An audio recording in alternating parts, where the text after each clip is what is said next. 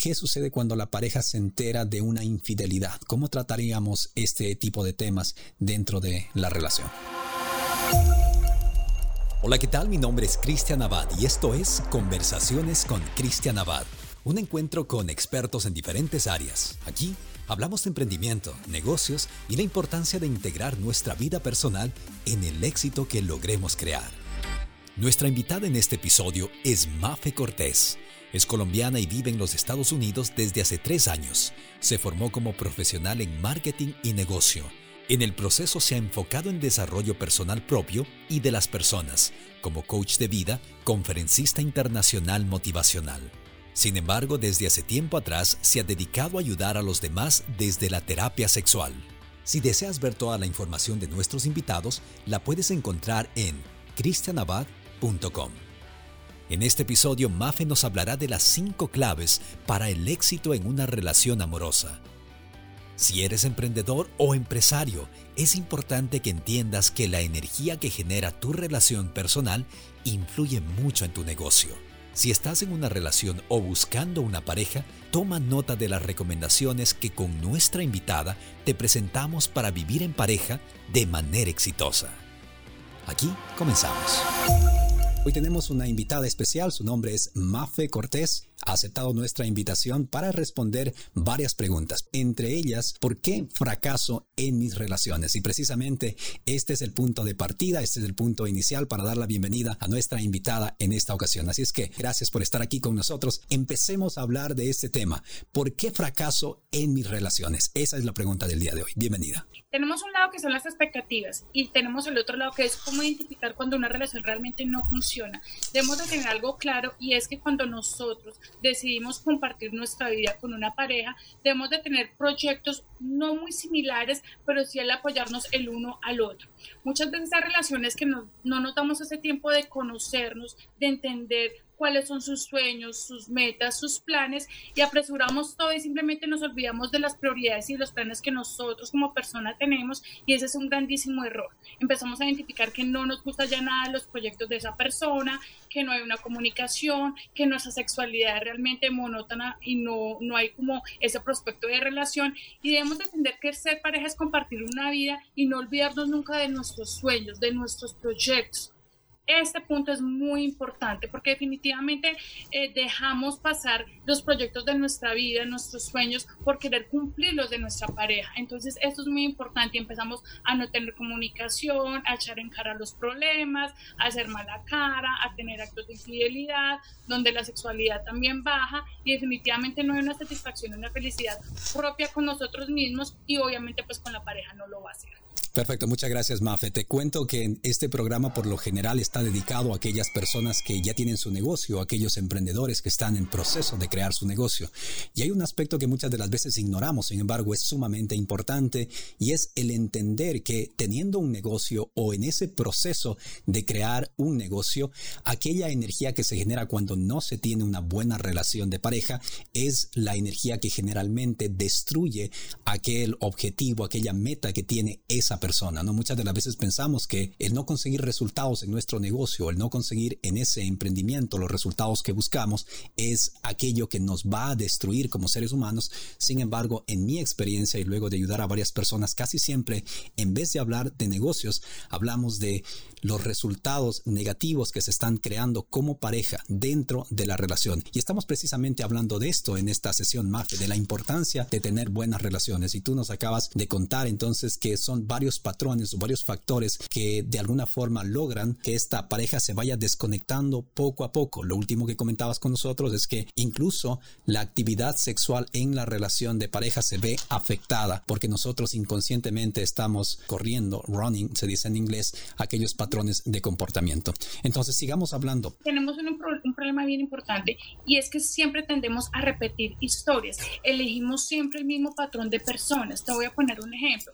Digamos, una, una persona que siempre escoge una persona que es conflictiva o un hombre celoso y elige siempre ese mismo patrón de comportamiento. Es realmente nosotros quien elegimos ese tipo de personas. Es la energía que hace que fluya y que sea siempre lo mismo. Entonces es importante eh, destacar qué es lo que está pasando. Muchas veces puede ser por la parte generacional de que repetimos historias de nuestra familia porque fueron los patrones que nosotros vimos desde una crianza y tendemos a escoger siempre ese mismo patrón y repetir historias. Siempre digo, no se trata de aceptar que tenemos culpa o no, a veces no es nuestra culpa, pero siempre somos responsables. Y de acuerdo a tu perspectiva, cuando llegamos a ese punto donde aceptamos, donde tomamos responsabilidad, finalmente podemos empezar a crear una vida diferente o tener una relación diferente. Muchas gracias. Ahora, ¿qué tal si es que empezamos ya a hablar de las cinco claves para el éxito de una relación? ¿Te parece? Hablemos de esas cinco claves que son sumamente importantes y que tú has tomado la decisión de traérnoslas en esta sesión. Hablemos de esto.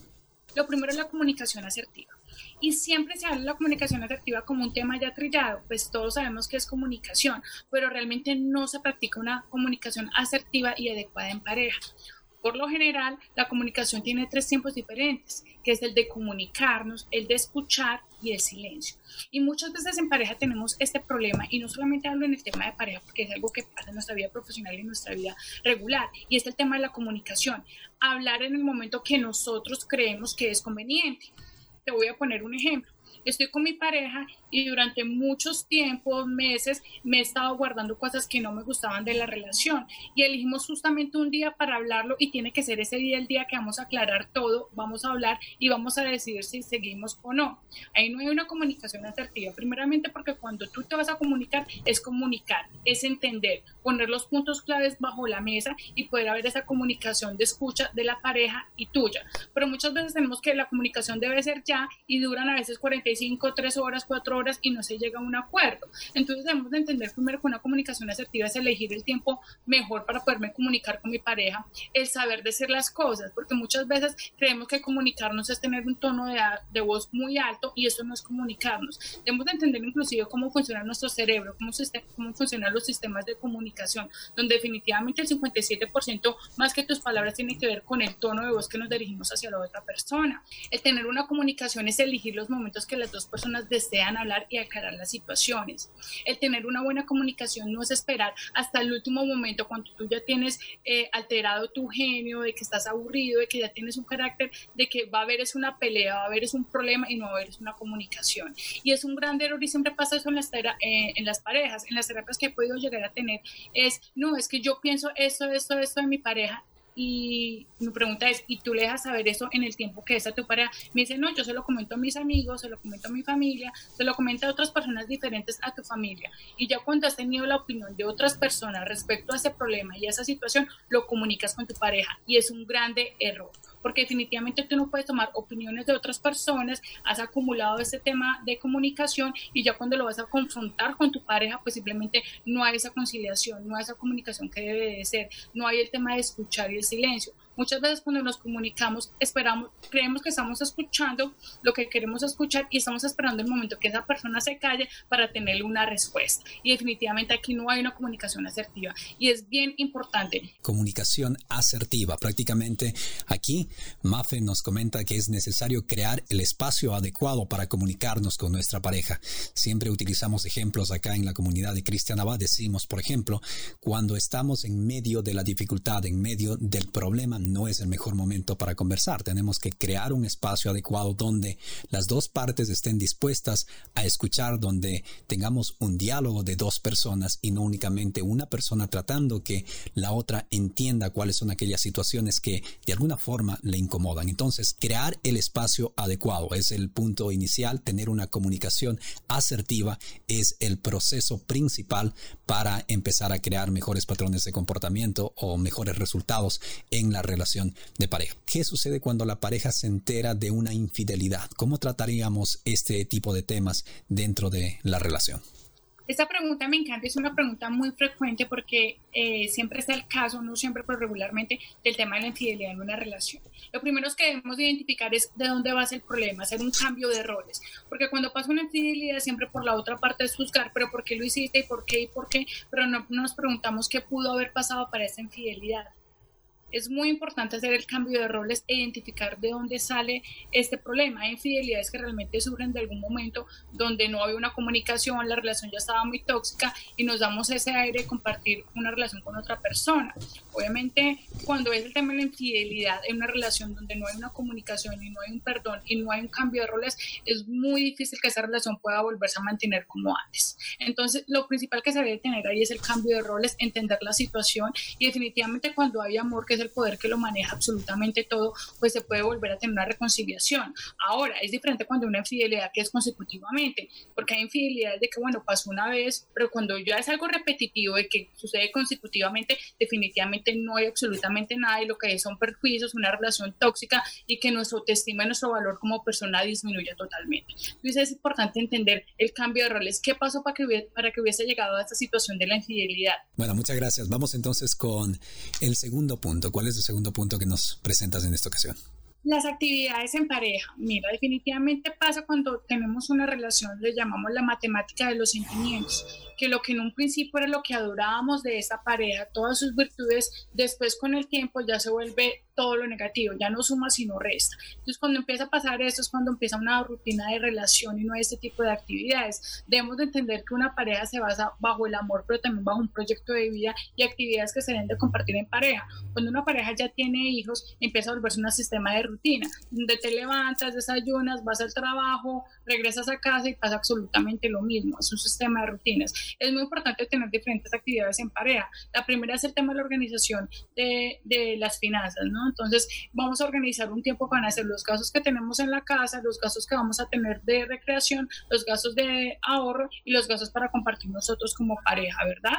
Ese es un gran problema a veces que pasa el tema de la ansiedad, el estrés, de que decimos, no, es que no hay plata para poder hacer ciertas actividades y realmente más a veces que el dinero es el tiempo que tú le quieras dedicar a tu pareja. Hay actividades que tú puedes compartir en pareja, de salir a un parque, de compartir eh, un vino, de ir a un cine, de compartir con tus hijos, pero siempre debemos de sacar ese espacio realmente en pareja. Cuando existen los hijos, de que ya es un tema familiar, nos olvidamos de la relación en pareja, nos olvidamos de volver a tener ese amor, esa pasión, ese deseo, esa sexualidad con mi pareja. Entonces es bien importante que siempre una vez a la semana saquemos ese tiempo en pareja, de cocinar juntos, de hacer los mismos planes que en algún momento eran tan favorables para ti, como decíamos, la matemática los sentimientos, lo que era positivo, lo que disfrutábamos hacer. Que no nos olvidemos de qué fue lo que nos enamoró de esa persona, hacer actividades tanto sea laboral, compartir cómo te fue en el trabajo, compartir las experiencias, tener ese rato de comunicación entre parejas es muy importante, porque definitivamente cuando se vuelve un sistema de rutina, una relación, muy probablemente se volver una relación aburrida, es como el sexo, ¿verdad? El sexo es sexo y la relación es la relación, pero si tú no le pones condimento, no le pones sabor, no cambias la rutina, pues definitivamente se va a volver aburrida y simplemente no va a estar uno es por costumbre. Y la idea es empezar a cambiar las actividades que podemos compartir, qué estás de acuerdo tú conmigo, qué planes podemos tener a corto, mediano y largo plazo. Vamos a organizar un viaje para tal fecha, para tal tiempo, a tal sitio, y es de organizarlo y llevar a cabo esto, ¿no? No dejar que la rutina, a veces por el estrés, la ansiedad o la situación que se presenta día a día, acabe esta relación. Es muy importante tener el tema de finanzas, eh, los hijos en la crianza, cómo nosotros vamos a criar nuestros hijos, cómo vamos a sacar ese momento para compartir con ellos, que eso es muy importante. También el tema de recreación, qué actividades podemos hacer a la semana o dos veces al mes que sea para pareja tú y yo compartir el el disfrutar, el gozar, el tener también el tiempo.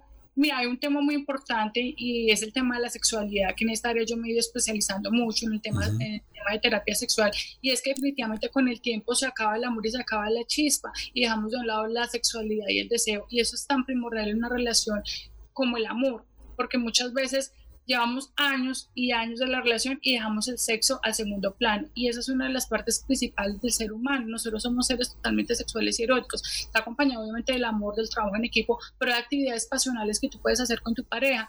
Mira, hay un tema muy importante y a veces dejamos, estamos con nuestros hijos y dejamos la puerta abierta sabiendo que podemos compartir un momento entre, de intimidad con mi pareja, pero lo empezamos a ver diciendo la excusa de los hijos. O cuando nace nuestro hijo lo ponemos en el centro de la cama para evitar ese momento de intimidad. Y ese tipo de actividades hace que definitivamente baje la relación, se apague el fuego y haya lo que ahorita estamos hablando que es de la infidelidad. Ah, muchas gracias, Mafe, por estar aquí. Regresamos contigo. Moira, muchas gracias por estar acá. Vamos a ver qué es lo que dicen o qué es lo que está pasando en la comunidad de Cristian Abad, qué es lo que tenemos como comentarios o qué es lo que tenemos como preguntas de quienes están conectados a esta transmisión. ¿Es cierto que el enamoramiento se esfuma, es decir, se va después de una cierta cantidad de años? ¿Hay posibilidad de recuperarlo? Claro que sí, bueno, no es de que se acabe el amor, lo que pasa es que cuando volvemos una relación monótona o es esa misma rutina de relación, hace que se, se, pierda no el amor, sino se pierda ese deseo y esa conexión que tenemos a veces con nuestra pareja. Por eso es muy importante poner actividades, cambiar la rutina para permanecer siempre este amor intacto. ¿Qué pasa? Durante los años, normalmente las relaciones de ocho años que ya llevan tanto tiempo, que es mismo sistema de rutinas, donde ya el sistema familiar, los hijos y demás, hacen pues que las actividades que se tenían en un inicio de pareja pues no son igual que antes, que la sexualidad inclusive también empieza a bajar el deseo por el, trabajo, por sus hijos, porque le pasamos a dar prioridad a otro tipo de situaciones. Pero definitivamente cuando empezamos a tener esa falta de deseo, el falta de enamoramiento, se puede volver a reactivar y reactivar como es, volver a hacer actividades diferentes que puedan ponerle condimento a esa relación, el compartir, el destinar tiempo tanto para tu familia como tiempo para tu pareja, pero sí definitivamente pasa muchos casos que con los años baja el deseo y baja el enamoramiento de la relación y cuando pasa eso dejamos que siga pasando los años y ya estamos es como de costumbre en la relación, más no porque haya un amor. Por eso es tan importante involucrar actividades, por eso es tan importante el activar el deseo, por eso es tan importante dedicar esos tiempos de pareja para seguir compartiendo y viviendo esa pasión y ese amor en pareja. Alicia de Ciudad de México eh, nos pregunta, eh, terminé un matrimonio de muchos años y de 40 años de casados. ¿Hay posibilidad de volver a sentir este mismo amor de cuando recién empecé mi matrimonio con mi ex marido? Totalmente, es que el amor es un sentimiento que siempre va a estar en nosotros y se puede activar, es el cambiar la situación, es el cambiar el deseo. Eh, ya cuando es una relación obviamente tan largo, ya el tema del amor pasa no a segundo plano porque siempre va a estar, sino ya empezamos con proyecto de vida, la planificación que tenemos a un futuro, ¿no? Pero definitivamente lo que son actividades, por ejemplo, de deseo, de compartir, se pueden seguir viviendo. No infiere realmente el tiempo. El tiempo lo que pasa es que se vuelve rutinario, el amor siempre va a estar, pero cuando vemos que el deseo ha cambiado, ha bajado, se puede seguir con las actividades y se puede volver a reactivar dependiendo obviamente ya el tiempo que se den esas dos personas. No sé si tengan en este momento hijos o cuál sea la situación de ellos dos como tal, pero definitivamente si empiezan a cambiar la rutina, empiezan a, a tener esa comunicación, otras experiencias que quieran llegar a tener, por ejemplo, el tema de sus fantasías eh, sexuales o otro tipo de actividades, pues esto va a reactivar obviamente la relación. Mafe, en crecimiento personal siempre hablamos de que el punto de partida para crear una mejor existencia es precisamente preguntarnos, ¿no? ¿Qué es lo que quiero? ¿Qué es lo que quiero conseguir? ¿Qué es lo que deseo conseguir? Y precisamente eso es lo que vemos que algunas personas a través de sus preguntas están buscando, el crear una mejor existencia. Están dándose cuenta que aquellos patrones de comportamiento, aquella vida que tienen, no es la mejor entienden que depende de ellos, así es que gracias por enviarnos esas preguntas, ese es el punto de partida. El siguiente punto es el tema de la sexualidad y el deseo. Obviamente tenemos que que una relación no se basa solamente en el sexo, debe existir el trabajo, el amor, eh, los proyectos de vida, pero definitivamente la sexualidad y el deseo en pareja es bien importante porque somos seres sexuales, somos seres eróticos y muchas veces en la relación se apaga esa llama, se apaga esa pogosidad y precisamente porque no hay una comunicación, no hay ese deseo, dejamos que los problemas externos como el estrés, el trabajo o la situación que se esté presentando hace que disminuya nuestra calidad del sexo. Hay parejas que pueden durar meses sin tener relaciones sexuales. ¿Y qué pasa cuando pasa eso? Se empieza a perder ese deseo, empieza a ver ese distanciamiento de pareja. Entonces, el tema de la sexualidad y el deseo es bien importante en una relación, como por medio de, la activación, del cumplir las fantasías. Si llevamos muchos años en una relación y siempre hemos hecho lo mismo y nos empieza a aburrir la sexualidad, ¿qué tipo de fantasías sexuales podemos cumplir con mi pareja? ¿Qué te gusta a ti? ¿Qué te gustaría experimentar? ¿Cómo podemos implementar de hacer otro tipo de actividades que sigamos teniendo esa conexión en nuestra sexualidad? Si vemos que el deseo está bajando, podemos identificar que lo que está pasando serán los problemas económicos, los problemas de trabajo, las enfermedades que también podemos tener, porque muchas veces parte de la sexualidad empieza a bajar cuando podemos tener enfermedades como lo que es el cáncer, la artritis, el estrés, la ansiedad. Entonces también es de entender y tener esa comunicación con la pareja en la sexualidad que definitivamente es el, marco, el, el fármaco principal, como yo le llamo, en el sexo, el diálogo, el activar. Mira, hay un tema y es el siguiente a veces tenemos tanta seguridad en nuestra pareja que duramos años con esa pareja y así no tengamos sexualidad ni nada. A veces estamos en pareja y perdemos ese cuidado personal de nosotros mismos, de que como es mi pareja ya no me interesa arreglarme, no me interesa si él me ve igual, si nos aseamos o no. O sea, como les decía ahorita, el sexo realmente es solo sexo cuando simplemente hay un acto, pero cuando tú le pones condimento, cuando tú cambias el deseo, cuando tú cambias las actividades, hace que fortalezcan estos lazos. Eh, la sexualidad no va a la edad. Muchas creencias que se han tenido esas falta de educación sexual es que después de cierta edad no se puede tener sexo y eso pasa a un segundo plano y no debe ser así, la sexualidad siempre va a estar vigente en nosotros como seres humanos y es parte esencial para la conexión en nuestra pareja, el sentirnos, el desearnos, la seguridad, la autoestima, es bien importante el tema de la sexualidad. Lo que yo te decía, yo trabajo mucho el tema de crecimiento personal, pero me di cuenta cómo había tanta falta de educación sexual, cómo la sexualidad afecta de alguna manera nuestro crecimiento personal y como nuestras relaciones eh, principalmente de pareja, ¿no? Entonces al activar, mi invitación siempre es, bueno, si vemos que mi pareja estamos, estamos bajando el deseo o algo, pues empezar a cambiar las actividades, empezar a activar ese deseo que puede existir en mi pareja. Si algo está pasando porque hay diferentes enfermedades que pueden pasar, disfunción sexual, eyaculación precoz en las mujeres, mira, yo te voy a poner un ejemplo, tengo varios casos mujeres que llevan 20 años de casada con su esposo, con hijos y todo, y nunca han experimentado un orgasmo en su vida. ¿Y a qué se debe esto? Porque no hubo una comunicación. Nunca le han dicho a su pareja, ya sabes que me gusta eso, me gusta así, me gusta así. Y es por la falta de educación, de que tenemos esos miedos, esas represiones de que la sexualidad no se debe hablar y menos con nuestra pareja, cuando definitivamente somos un mismo equipo y es bien importante tratar estos temas. Por eso es que hay muchos rompimientos, por eso muchas relaciones hoy en día no duran o simplemente relaciones que son muy cortas, que van solamente... Eh, de un año, dos años y existe el divorcio. Entonces, es de tener esa comunicación también sexual que es tan importante en una relación. Perfecto, entonces la comunicación nos va a ayudar a crear una mejor relación de pareja y cuando generamos o creamos una mejor relación de pareja, viene el siguiente punto que es proyecto de vida en pareja. Empezamos ya a pensar en la pareja, en qué es lo que queremos conseguir como pareja. Hablemos de este cuarto punto. Este es bien importante porque es cuando se junta absolutamente todo. Cuando iniciamos este tema del enamoramiento, el amor, la parte sexual que definitivamente hace parte de una relación, pero ya cuando llevamos unos años de casado empezamos a tener un proyecto de vida con nuestra pareja, empezamos a tener el tema de la organización, ¿cierto? Y en el tema del proyecto de vida es empezar a organizar qué planes tenemos tú y yo a largo, a corto, mediano y largo plazo. Hablemos del tema de las finanzas. ¿Cómo vamos a empezar a hacer un ahorro para comprar en un futuro nuestra casa o poner nuestro negocio o comprar ciertas actividades que involucran realmente el tema del trabajo de pareja? De los hijos de la crianza, poner los tiempos, bueno, vamos a tener cuántos hijos en nuestra relación, dos o tres, cómo va a ser la forma de educarnos, porque definitivamente una crianza de hijos, las finanzas, pues van en equipo directamente. Acá los tiempos de recreación del proyecto de vida, el tema familiar es muy importante.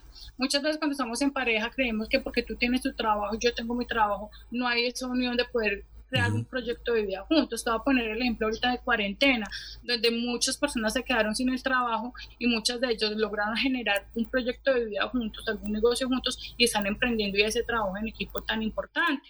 Como muchas veces puede que en esa cuarentena te pudiste haber dado cuenta estamos en cosas totalmente diferentes, tu vida es muy diferente a la mía, no hay un proyecto, no hay un cumplimiento de metas y definitivamente es mucho mejor tener el tema del divorcio, ¿cierto? Entonces aquí va el tema del proyecto de vida, ¿qué planes nosotros podemos llegar a organizar a corto, mediano y largo plazo? ¿Qué proyectos de vida tenemos? Eh, eh, para estar juntos en familia, porque muchas veces tus proyectos pueden ser muy distintos a los míos y es reevaluar otra vez el sistema, lo que te decía. Nuestros proyectos de alguna manera no tienen que ser iguales, pero sí tienen que compaginar para poder crear esa vida familiar que tanto deseamos y queremos, ¿no?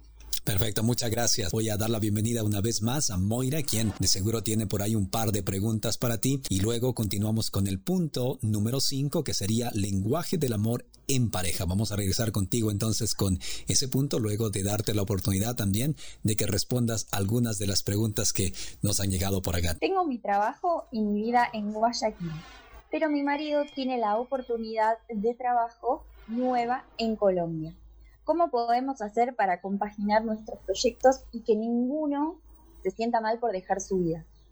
Ese tema es bien importante y es el entender. Debemos de respetar eh, los proyectos de vida de cada persona. Es pensar y saber de que si mi pareja se tiene que distanciar por un tema de trabajo, pues yo no me voy a morir y el amor no se va a acabar.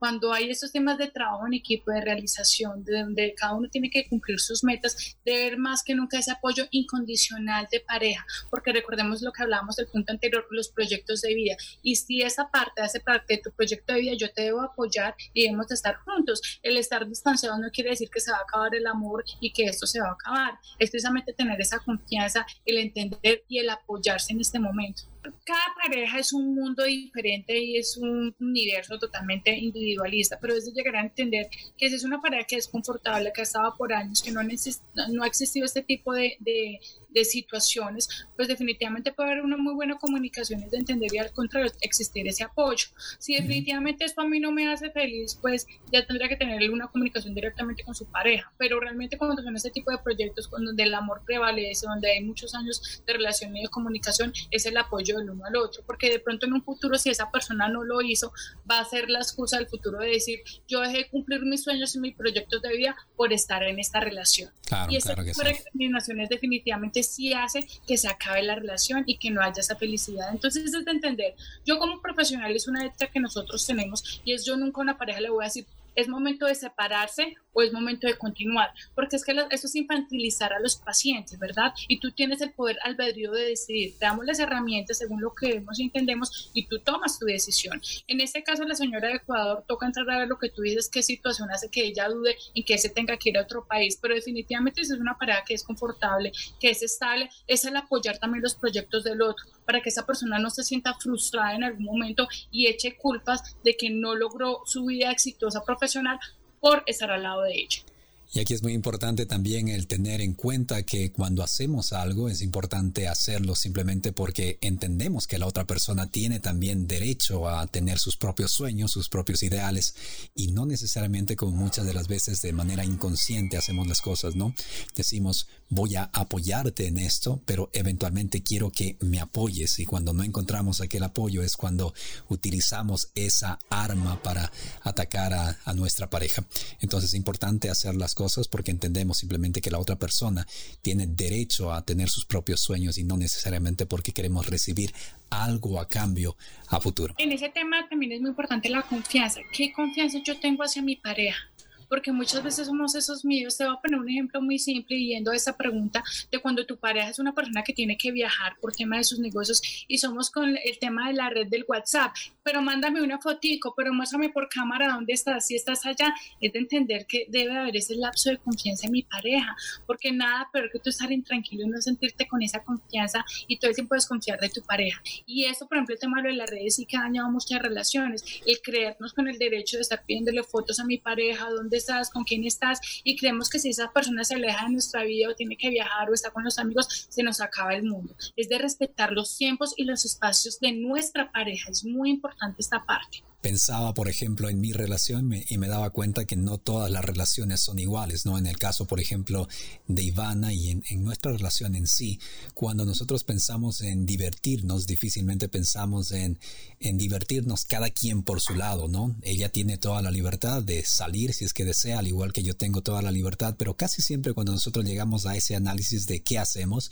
es hagamos algo juntos.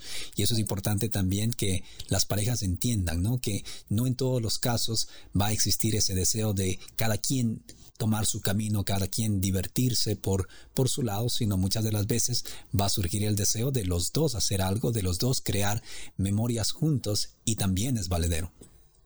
Totalmente, siempre van a haber actividades que van a compartir, que debemos de compartir en pareja, pero también debemos de dar esos espacios de que si mi pareja quiere ir a compartir, a estar con los amigos, ir a tomar otro tiempo de recreación con sus amigos, está bien y respetarlo, porque es que muchas veces hay relaciones que se vuelven una prisión y tus planes solamente deben de ser conmigo y tus proyectos deben de ser conmigo y dejamos al lado nuestra vida social. Entonces es de respetar esos tiempos. Mira, por ejemplo, ahorita el tiempo de cuarentena, que todo el tiempo era 24/7 con nuestra pareja y es muy chévere porque ahí es igual ese acercamiento. Pero, por ejemplo, si tú estás viendo un, partido de, de, fútbol y todo el tiempo tú estás ahí, mire, mire, no compartes con él, pues no le estás dando el espacio a él. Entonces es de entender que definitivamente no es una prisión. Ahí tienes que se deben de hacer en pareja porque es revivir esa pasión y quiere uno compartir con la persona que uno ama diferentes planes. Eso es maravilloso. Debe haber confianza, debe haber esa comunicación y sobre todo de entender que somos sociales y tenemos derecho de compartir y hacer otro tipo de actividades. Obviamente sin respetar a nuestra pareja, esa persona amada. Gracias, Mafe. Vamos con el quinto punto y es lenguaje del amor en pareja. Hablemos de este quinto punto para cerrar con broche de oro esta tu participación en conversaciones con Cristian Abad. Debemos de saber que hay personas que somos visuales, tú debes saber el sistema de representación de cada persona, ¿verdad? Hay personas que somos más visuales, que somos más auditivas y otras que somos más de kinésicas. Es lograr entender esta parte tan importante. En el amor sucede exactamente igual. Muchas veces... Eh, tenemos lenguajes del amor que creemos hay, personas, por ejemplo, que somos más de decir todo el tiempo palabras de afirmación, yo te amo, yo te admiro, estoy orgullosa de ti, pero simplemente hay otras personas que somos más de pronto de actos de servicio, que no tenemos que hablar mucho o comunicar mucho, sino somos más en temas de acción. Entonces es de entender qué lenguajes del amor somos nosotros y entenderle nuestra pareja, porque muchas veces al creer que la persona no tiene el mismo lenguaje que nosotros, digamos, si yo soy más de hablar de palabras de afirmación y la persona es más de actos de servicio, pero como él no me lo dice todo el tiempo, entonces ya empiezo a suponer de que él a mí no me ama, que él a mí no me quiere, que él está allá con otra persona. Entonces, ese test es muy chévere porque nos ayuda a identificar mi pareja realmente cómo es. Tenemos diferentes lenguajes del amor, que está el tema de las palabras de afirmación, está el tema de actos de servicio, está el tema de, de, los regalos, de cuando yo soy más de, no te digo todo el tiempo que te amo, pero cuando voy por la calle y me acordé de ti, te compro algo y te regalo eso. Es la forma también de manifestar el amor hacia esa persona o el tiempo de calidad. Lo que tú decías, por ejemplo, con tu esposa. A mí me gusta compartir tiempo de calidad con mi esposa, los diferentes planes y es el tiempo de calidad que tú le das a esa persona, ¿cierto? Es bien importante. El toque físico. Hay personas que somos de menos hablar, pero que nos gusta mucho abrazar, eh, tocar, mimar a esa persona. Entonces es bien importante identificar los lenguajes del amor, cómo mi pareja me manifiesta ese amor, que definitivamente a veces no es igual a como tú se lo manifiestas, el entenderlo, antes de juzgar y pensar cosas que no son de nuestra relación, identifiquemos de qué manera mi pareja eh, me manifiesta el amor. Te hablo personalmente, en un momento tuve una relación y yo soy muy de, de mimar y de palabras de afirmación, pero mi pareja en ese momento era más de escuchar y dedicarme tiempo de calidad y hacer actos de servicio. Y ahí yo logré entender que pronto como yo era una persona que soy visual o me gusta mucho escuchar, pues quería que mi pareja fuera así conmigo, pero definitivamente su lenguaje del amor era muy diferente a lo que yo esperaba, pero lo manifestaba de otras formas. Es entender esto también. Bueno, y aquí quisiera hacerle la recomendación a ustedes. Es un libro que leí hace algunos años atrás y que me ayudó precisamente a entender más sobre esto de los lenguajes del amor. Es un libro de Five uh, Love Languages. Es un libro espectacular que quisiera recomendarles a ustedes. Imagino que en base a esto viene esta parte que nos están enseñando, ¿no? los cinco lenguajes del amor. Quiero recomendar. Claro que sí. Ah, son los cinco lenguajes del amor. Es un libro que realmente lo recomiendo para las parejas. El entender qué más allá va de una relación, qué es el amor, cómo yo comparto con mi pareja los diferentes momentos, cómo yo logro entender ese lenguaje de la persona para poder tener una comunicación asertiva, para tener una relación duradera, para poder tener esa chispa que llamamos ese combustible del amor y que definitivamente no caigamos en la falsa expectativa de creer que la relación de nosotros debe, debe ser igual que la de mi familia, que la de mis amigos o de las opiniones ajenas. Es entender más el lenguaje de mi pareja, es entender más realmente a la persona con la que yo estoy compartiendo. Es bien importante esta parte. Aquellas personas que están interesadas en comprar el libro, el autor es Gary Chapman. Ese, ese es el nombre del, del autor, Gary Chapman, para que ustedes lo puedan ordenar la verdad que se lo recomendamos. Muchísimas gracias a todos. Recuerden que el amor potencializa toda la relación. Cuando tenemos una comunicación es el fármaco principal para que una relación pueda tener esa duración que tanto nosotros deseamos y queremos. Eh, démonos el tiempo también de ceder, de entender, de no generar falsas expectativas en la relación. Hoy en día tenemos muchas expectativas muy altas en la relación. Comparamos las relaciones de la vida de Instagram o de lo que vemos cuando realmente la relación debe ser muy tuya y debes de trabajar en ella con tu esposo y no vivir de las opiniones de otras personas. Siempre globaliza tu relación para ti, entiende a tu pareja de que sí se puede lograr cuando realmente hay amor, sí se puede mejorar una relación y sí se puede continuar. Hemos hablado en múltiples ocasiones, hemos dicho que en la vida hay que darle atención a cuatro áreas que son sumamente importantes, no únicamente al área de negocios. Siempre buscamos llegar con este programa a aquellos empresarios, aquellas personas que están en el proceso de emprender, de crear su negocio, y siempre les decimos, tenemos que darle atención al área de negocio pero no es absolutamente todo.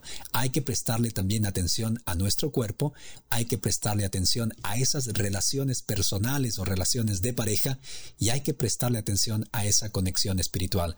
Cuando generamos la capacidad para integrar estas cuatro áreas, creamos una mejor existencia. Y al igual que en el área de negocio o al igual que en el área espiritual o en nuestro cuerpo, en el área de relaciones personales también existen patrones de comportamiento y es necesario que nosotros nos demos cuenta de cuáles son aquellos patrones de comportamiento que no nos permiten generar los resultados que buscamos en la vida.